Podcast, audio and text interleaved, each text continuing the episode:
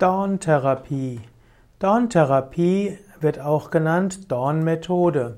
Dorntherapie ist eine Form der manuellen Therapie, eine komplementärmedizinische Methode, die Ähnlichkeiten mit der Chiropraktik hat, aber in auch die Elemente der Meridianlehre der TCM, der traditionellen chinesischen Medizin, einbezieht.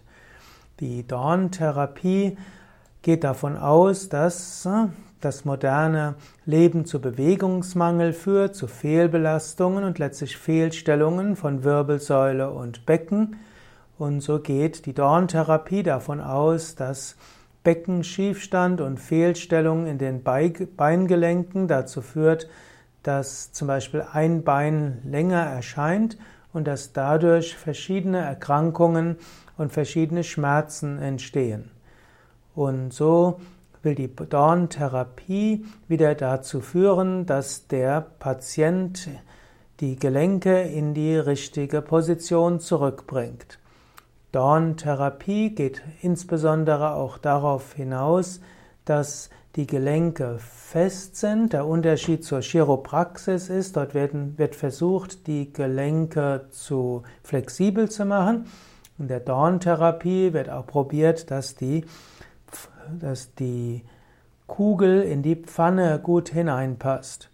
Dorntherapie wird oft verbunden mit der Preuß-Therapie und dann nennt sich das die Dorn-Preuß-Therapie oder auch die Dorn-Preuß-Methode. Dorn-Methode ist eine Methode insbesondere zur Behandlung von Rücken- und Gelenkproblemen und verschiedenen Schmerzen in Muskeln und Gelenken und die Dorntherapie gehört sicher zu den Therapien, die man ausprobieren sollte oder ausprobieren kann, wenn einem andere Methoden nicht weiterhelfen können. Grundsätzlich ist Dorntherapie eine passive Therapie, das heißt es gibt einen Behandler, einen Dorntherapeut, der einem dort Anwendungen gibt.